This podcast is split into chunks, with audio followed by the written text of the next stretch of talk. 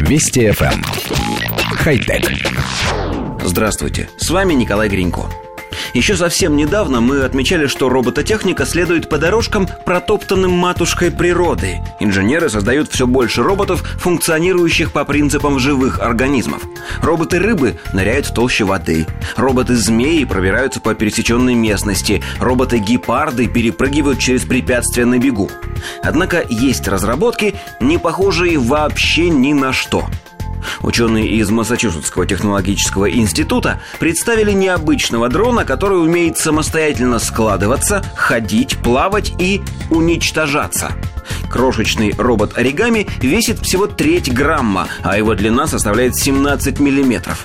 Однако особенность разработки заключается не только в малых габаритах, но и в необычной форме изобретенного механизма. В исходном состоянии робот представляет собой подобие плоского кусочка бумаги, однако при тепловой активации принимает более сложную форму и способен передвигаться со скоростью 3 см в секунду. Силу для движения миниатюрный дрон получает от двух наборов магнитов. Один неодимовый магнит интегрирован прямо в самого робота, а еще четыре электромагнитных катушки расположены прямо под рабочей поверхностью. После использования дрона от его внешней структуры можно легко избавиться, поместив его в ацетон. Команда разработчиков надеется, что в ближайшем будущем дрон сможет растворяться полностью, не оставляя следов даже магнита. В этом случае он может найти применение в медицине и имплантироваться в тело человека для выполнения тех или иных задач. Коллектив редакции нашей программы внимательно изучил демонстрационный ролик. Листок плоского пластика под воздействием тепла складывается в некую фигурку, очень отдаленно напоминающую мотылька.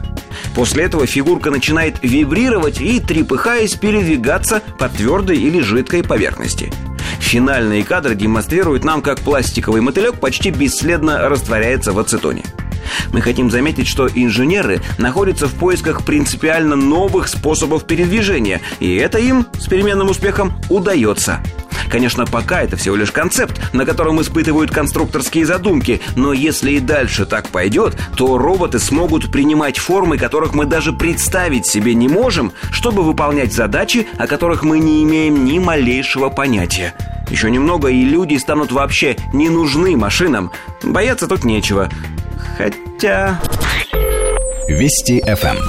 Хай-тек.